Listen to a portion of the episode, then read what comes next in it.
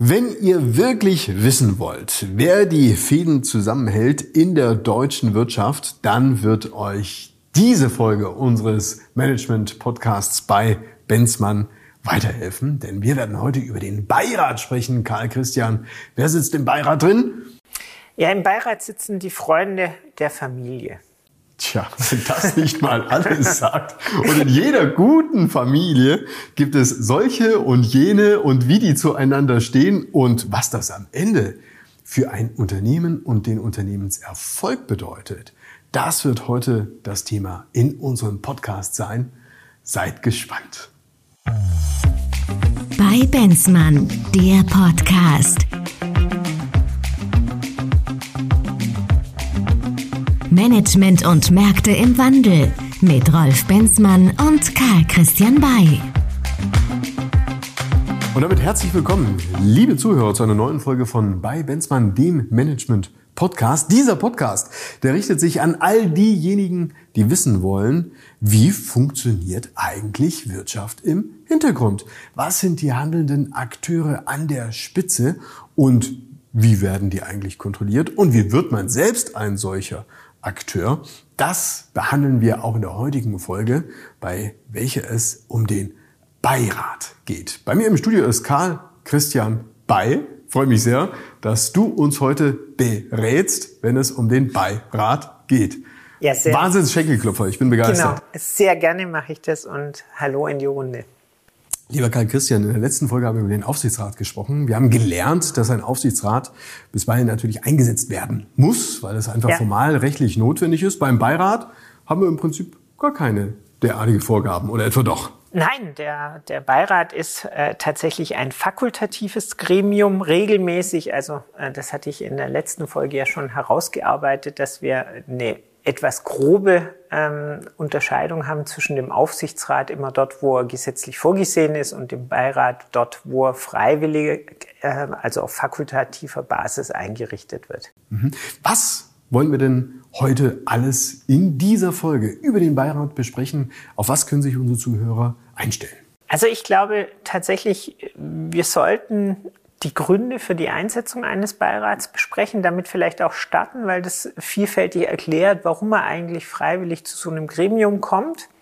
Ähm, wenn es gesetzlich nicht gefordert ist, dann glaube ich, kommen wir automatisch in die Frage der Potenziale, damit aber auch der Anforderungen an die Beiratsmitglieder, die diese zu erfüllen haben und können dann vielleicht noch mal einen Ausblick auch wagen in den Kontext äh, der vergleichenden Betrachtung zum Aufsichtsrat, den wir das letzte Mal schon detaillierter besprochen haben und da vielleicht abschließend nochmal die Unterschiede zusammenfassend herausarbeiten. Karl Christian, ich habe mal gelernt, alles, was man machen kann, muss man nicht machen. Und äh, wenn man es dann trotzdem tut, ist es nicht unbedingt immer das Beste, was am Ende bei rauskommt. Wie ist denn da deine Einschätzung? Hinsichtlich eines Beirates. Es gibt wirklich gute Gründe, äh, einen Beirat einzusetzen. Das kann tatsächlich, und, und das wird uns heute verschiedentlich begegnen, ähm, in Familienunternehmen eine Konfliktebene auf der Familienebene, also im Bereich der Gesellschafter, einfacher handhabbar machen und das Unternehmen sozusagen von diesen Konflikten abschotten. Es kann vielleicht eine Nachfolgekonstellation unterstützen. Es kann aber auch tatsächlich schlicht erforderlich sein, um eine Professionalisierung herbeizuführen. Und wir haben last but not least auch gerade unter dem Eindruck der vielfältigen dynamischen Veränderungen, sei es durch die Digitalisierung, sei es durch die Nachhaltigkeit, sei es vielleicht auch durch disruptive Angriffe in den jeweiligen Branchen, sicher auch immer mal wieder die Notwendigkeit, die Perspektive von außen, Impulse von außen zuzulassen in einem Unternehmen und so die Geschäftsführung zu unterstützen. Wenn du jetzt mal einen Blick in die deutsche Wirtschaft ähm, setzt und dir dort mal die mittelständischen Betriebe anschaust, was würdest du sagen, wie viel dieser mittelständischen Betriebe, dieser GmbHs und GmbH und Co. KGs verfügen denn über einen solchen Beirat und wie viel eigentlich nicht? Also ich, ich habe tatsächlich jetzt keine, keine Zahlen parat, so dass ich jetzt rein aus dem Bauch und ohne genauere Kenntnis ähm, circa ein Drittel wahrscheinlich verorten würde der relevanten Gesellschaften, die dann auch einen Beirat haben. Also als relevante Gesellschaften würde ich jetzt tatsächlich Unternehmen mit äh, mehreren hundert Mitarbeitern mit einem relevanten Umsatz und einer, einer vernünftigen Bilanzsumme mal verorten. Also ich rede jetzt nicht von einer Kleinst GmbH, die sicher keinen Beirat bräuchte. Ein Beirat, hast du gesagt, ist ein freiwilliges Gremium. Wer richtet dieses Gremium ein? Das tun die Gesellschafter. Und zwar entweder, ähm, indem sie durch in der Satzung, die Satzung ist ja praktisch die, ähm, äh, der Gesellschaftsvertrag für die GmbH, dass sie in der Satzung bereits einen fakultativen Beirat vorsehen. Den können sie auch unterschiedlich ausprägen. Es gibt auch die Möglichkeit, den Beirat tatsächlich mit Rechten ähnlich einem aktienrechtlichen äh, Aufsichtsrat auszuprägen. Das ist eher untypisch und Vorsicht, bei der GmbH gibt es sogenannte Grundlagengeschäfte, die stehen immer nur der Gesellschafterversammlung zu. Aber entweder geben die Gesellschafter dem Gremium des Beirats die beratende Funktion und gegebenenfalls weitergehende Prüfungsrechte ähm, qua Satzung ab oder es reicht auch, wenn sie das per Gesellschafterbeschluss machen. Heißt aber auch, man darf da jetzt nicht verwechseln zwischen einer Gesellschafterversammlung auf der einen Seite und einem Beirat auf der genau. anderen Seite. Die Gesellschafterversammlung braucht es immer. Die hat nämlich die sogenannten Grundlagengeschäfte ähm, zu tätigen, wie zum Beispiel Kapitalerhöhung, Kapitalherabsetzung. Das sind alles Geschäfte, die die Gesellschafterversammlung weiterhin verantworten muss. Der Beirat kann aber in einem gewissen Setup auch äh, für die nicht nur beratenden, sondern für auch kontrollierende Zwecke eingesetzt werden. Wer ist denn üblicherweise in einem solchen Beirat drin? Ja, da, da hatten wir ja schon eingangs äh, leicht ironischen Hinweis gegeben mit, mit Family and Friends. In der Tat ist es tatsächlich so, dass Beiräte häufig aus der Konstellation, die ich eingangs beschrieben hatte, mit äh, entweder Konfliktlösung, Nachfolgeregelung oder Perspektiverweiterung äh, besetzt werden eigentlich mit nahestehenden Personen. Also sei das jetzt der Anwalt, der in einer Art äh, des Konziliere äh, des Unternehmen die Familie schon lange begleitet, sei es irgendein befreundeter äh, Unternehmer, der äh, mehr oder weniger hilfreichen Rat äh, bereit ist zu geben, sei es irgendeine bekannte Persönlichkeit, die man, äh, die man irgendwie sozusagen zu eigenen Repräsentationszwecken versucht einzubinden. Da gibt es unterschiedliche Motivlagen. Aber im Regelfall werden die Personen im Beirat aus einem gewissen, Nähe, äh, gewissen Näheverhältnis rekrutiert. Du sprichst von unterschiedlichen Motivationen, was diesen Beirat angeht. Naja, aber wenn ich doch, ähm, sag ich mal, clever diesen Beirat zusammenstellen möchte, dann sollte er doch so am ehesten in die Richtung, wie eigentlich auch eines Aufsichtsrates gedacht sein. Das heißt, dass du dort Kompetenzen bisweilen vermittelt hast und nicht nur Ja, ich glaube, und deshalb sollte das auch keinesfalls abfällig klingen. Ähm, ich glaube, es gibt gute Gründe, auch diesen Netzwerkaspekt zumindest nicht, nicht, äh, nicht als total abseitig zu beschreiben. Wenn wir zum Beispiel an die Konfliktlagen in Familienunternehmen denken, also unterschiedliche Gesellschafterstämme, die sich schlimmstenfalls auch blockieren können in der Entscheidungsfindung oder auch die, die immer wieder passierende 50-50-Konstellation bei GmbH-Gesellschaftern, äh, da braucht man gar nicht äh, familiär verbunden zu sein. Für all diese Konflikte brauche ich Lösungen, da brauche ich einen Entscheider, der neutral draufblickt. Es kann natürlich jemand sein, der ganz weit weg ist, es kann aber auch vielleicht jemand sogar besser machen, der näher dran ist und der auch auf die handelnden Personen mehr Einfluss nehmen kann. Also der, die, der, der schlichten, das Näheverhältnis mutiert dann praktisch zum, zum, zum Teil der Lösung. Das würde ich nicht unterschätzen. Wo aus meiner Sicht dieser, dieser Family and Friends Ansatz eher schwierig ist, ist dort, wo es um Impulse und um Perspektiven geht.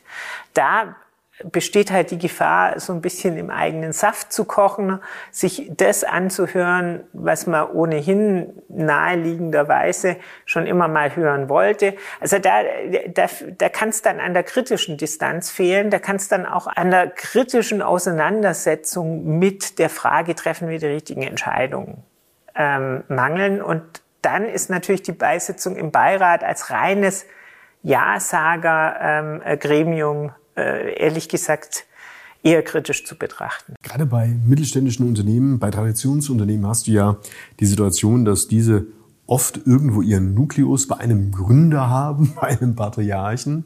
Und dann kommen die nachfolgenden Generationen, sind immer mehr, die sozusagen am Tropf des Unternehmens hängen und auch mit in einen solchen Beirat beispielsweise hineinmünden. Wie groß ist denn die Gefahr, dass der Beirat letztendlich zu einem Organ verkommt, wo man halt irgendwie halt diejenigen mitparkt, die sozusagen nicht in der Gesellschafterversammlung ein Mandat haben, um ihnen halt auch ein Gehör zu geben. Also ich würde, ich würde ein Szenario, wie du es jetzt beschreibst, Rolf, für sehr ungut erachten. Also ich halte nichts davon, dass der Beirat dann wieder mit Gesellschafterstämmen besetzt wird. Das scheint mir nicht opportun zu sein im Hinblick auf die Aufgabe, die man dem Beirat gibt. Ähm, wäre eine externe Besetzung jedenfalls vorteilhaft.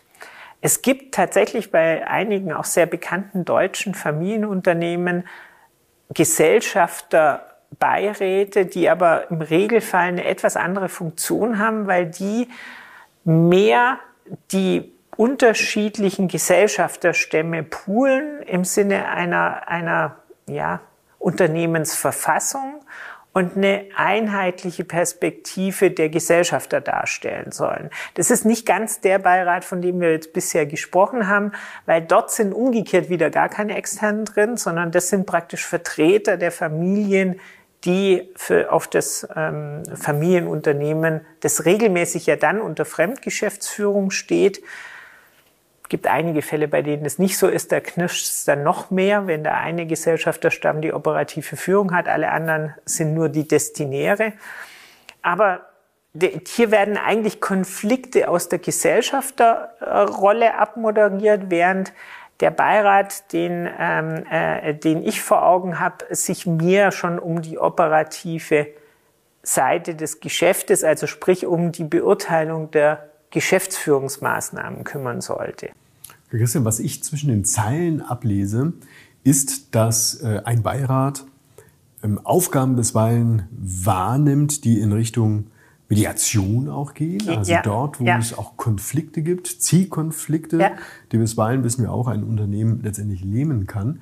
Das führt ja wiederum dazu, dass du vermutlich in einem Beirat nicht einfach quasi äh, demokratische Beschlüsse sozusagen fasst ne, und sagst, alles klar, jetzt äh, haben wir irgendwie eine Mehrheit mit 51 Prozent und das muss man jetzt halt einfach mal so umsetzen, sondern hier ist vor allen Dingen vermutlich im Kern eine gute Kommunikationskultur gefragt und vonnöten und vermutlich ein, naja, ich, ein starker Leader, will ich mal sagen. Ein, ein Vorsitzender, der in der Lage ist, zu moderieren und zu integrieren und letztendlich Situationen, die bisweilen vielleicht als Verfahren gelten, aufzulösen. Unsere Diskussion, lieber Rolf, zeigt ja, wie breit das Spektrum ist, von dem wir hier reden. Ich habe auch schon auch, ähm, Beiräte in der Praxis erlebt, die wirklich zusammengesetzt waren wie ein Schiedsgericht. Also der eine Gesellschafter benennt X, der andere Y und X und Y wählen zusammen ihren Vorsitzenden Z. Also eigentlich ein Schiedsgericht nach der deutschen Schiedsgerichtsordnung als Beirat kann durchaus Sinn machen. Also kann, es gibt, wie gesagt, und das ist der große Vorteil von dem Beirat, die Möglichkeit hier wirklich bedarfsorientiert den Beirat aufzusetzen, zu besetzen und dann aber gegebenenfalls auch mal abzuschaffen, wenn man ihn wirklich in dieser Form nicht mehr braucht, weil der Konflikt gelöst ist, weil die Nachfolge gelöst ist oder, oder sonstige Sachverhalte, die diesen Impuls gegeben haben, beseitigt sind. Wir haben auch ganz oft Sanierungsbeiräte. Also das ist auch so ein Sonderfall, eine, eine, eine Konstellation, in der es durchaus Sinn macht, nicht nur Sachverstand von außen zu holen, sondern auch gewisse Kontrollbedürfnisse, zum Beispiel auch der, der finanzierenden Banken, abzubilden in dem, in dem Gremium, das auch in einem, in einem bestimmten Setup Einflussnahmemöglichkeiten hat, das eine bestimmte Verfassung hat, also im Sinne von Wiederkehren der Aufgabe, eine, eine gewisse gesellschaftsrechtliche Verortung hat, äh, klare Befugnisse, eine klare Binnenorganisation durch eine Geschäftsordnung. Also es kann schon sehr, sehr sinnvoll sein, einen ergänzenden Bedarf zur Geschäftsführung in dieser Form abzubilden. Spannend, spannend finde ich diesen Aspekten, ihn sozusagen Aufgaben oder projektbezogen einzusetzen mhm. und dann auch wieder abzusetzen, weil ich mhm. dann doch auch die Gefahr sehe, dass es, naja, zu einem sich selbst immer größer werdenden Gremium formiert, welches eine gewisse Eigendynamik hat, wo da noch mal einer dazukommt und hier noch mal einer Räusch kommst in unseren Beirat rein und so weiter, ist das tatsächlich ein Phänomen, das man auch immer, immer im Fokus haben muss, dass du nicht da plötzlich eine, eine parallel wuchernde Organisation, ein Gremium hast, welches ähm, ausufert. Absolut. Ich bin aus der, aus der praktischen Erfahrung der Meinung, dass zunächst ein Gesellschafter immer sich am Mindestmaß orientieren sollte. Also als Gesellschafter einer GmbH brauche ich einen starken, guten Geschäftsführer. Der ist ja dann immer noch weisungsgebunden von der Gesellschafterversammlung macht er den großen Unterschied zu dem Vorstand, den wir das letzte Mal indirekt über den Aufsichtsrat ja besprochen haben, der mit großer Eigenverantwortung agieren kann, haben wir in, im GmbH-Rechten einen weisungsgebundenen Geschäftsführer, der in seinem Wirkungskreis schon mal sehr limitiert ist. Gleichwohl brauche ich jemanden, der die Geschäfte führt, wie er die Bezeichnung schon nahelegt. Wenn ich nur deshalb einen Beirat daneben setze, weil ich eigentlich einen schwachen Geschäftsführer habe, dann habe ich ein konstruktives Problem eigentlich nur erweitert. Wenn ich aber grundsätzlich sauber aufgestellt bin, aber sei es jetzt ein Gesellschafterstreit habe in, in, äh, auf, auf praktisch der Gesellschafterebene, der das Unternehmen, das operativ geführt wird von dem, von dem guten Geschäftsführer, droht zu leben, dann ist ein Beirat, der diesen Konflikt moderiert, sehr, sehr sinnvoll. Der sollte aber dann nicht als Dauerinstanz sozusagen sich neue Aufgaben suchen können, sondern der muss dann auch auf Sicht in der Bereinigung wieder beseitigt werden können. Ob er dann beseitigt werden muss, ist ja wieder ein, anderer, ein anderes Thema. Und so gibt's, glaube ich, gerade in diesem Umfeld eine ganze Reihe von sehr sinnvollen Kompetenzen, die ich in den Beirat legen kann. Auch da bin ich ein großer Freund davon, die Beiratskompetenzen wirklich klar zu artikulieren, auch klar zu verschriftlichen und klar zu beschreiben, damit eben genau nicht dieser Wildwuchs entsteht aus verschiedenen selbstgewählten Aufgaben, aus einer, aus einer Parallelität von Entscheidungsstrukturen, aus einer Wahrnehmung, auch wer ist denn jetzt eigentlich äh, für mich der relevante Ansprechpartner für die äh, für die Geschäftsführung. All das sind, glaube ich, die Dinge, die man durch eine, eine saubere Governance-Struktur eigentlich vermeiden kann. Und dann macht tatsächlich ein Beirat durchaus Sinn. Ich würde ganz gerne mal auf das Verhältnis äh, zu sprechen kommen, welches der Geschäftsführer oder die operative Leitung mit dem Gesellschafter hat, mit dem Beirat hat. Also sprich, ähm, wie wäre es eigentlich optimal aufgestellt? Würdest du dem beipflichten, dass es clever wäre zu sagen, naja, im Beirat ist kein Gesellschafter vertreten, sondern nur quasi externe, die beraten, die durch ihre Kompetenzen, durch ihre Qualifikationen sozusagen Input geben, gerade was auch nochmal sozusagen strategische Ausrichtung eines Unternehmens gibt, währenddessen du als Gesellschafter, natürlich als Mitinhaber des Unternehmens eben eine sehr starke kontrollierende, wirtschaftskontrollierende Funktion hast, während du eben als CEO versuchst sowohl dem einen als auch dem anderen natürlich gerecht zu werden. Dem Gesellschafter hinsichtlich dessen, dass das, was am Ende rauskommt, eben eine gute Dividende beispielsweise am Ende ist. Aber dann, wenn es darum geht, Proof of Concept einer Strategie auch ähm, irgendwo zu überprüfen, dass du das dann beispielsweise bei dem Beirat verortest. Wäre das eine Idee, aus auseinanderzuhalten? Also ich würde ungern in den, in den Beirat einzelne Gesellschafter entsenden. Umgekehrt muss eine Verbindung zwischen Beirat und den Gesellschaftern klar da sein. Aber das ist immer die Frage, sind die dann deshalb Mitglied im Beirat oder ist nicht vielleicht geschickter, wenn der Vorsitzende der Gesellschafterversammlung an den Beiratssitzungen teilnimmt?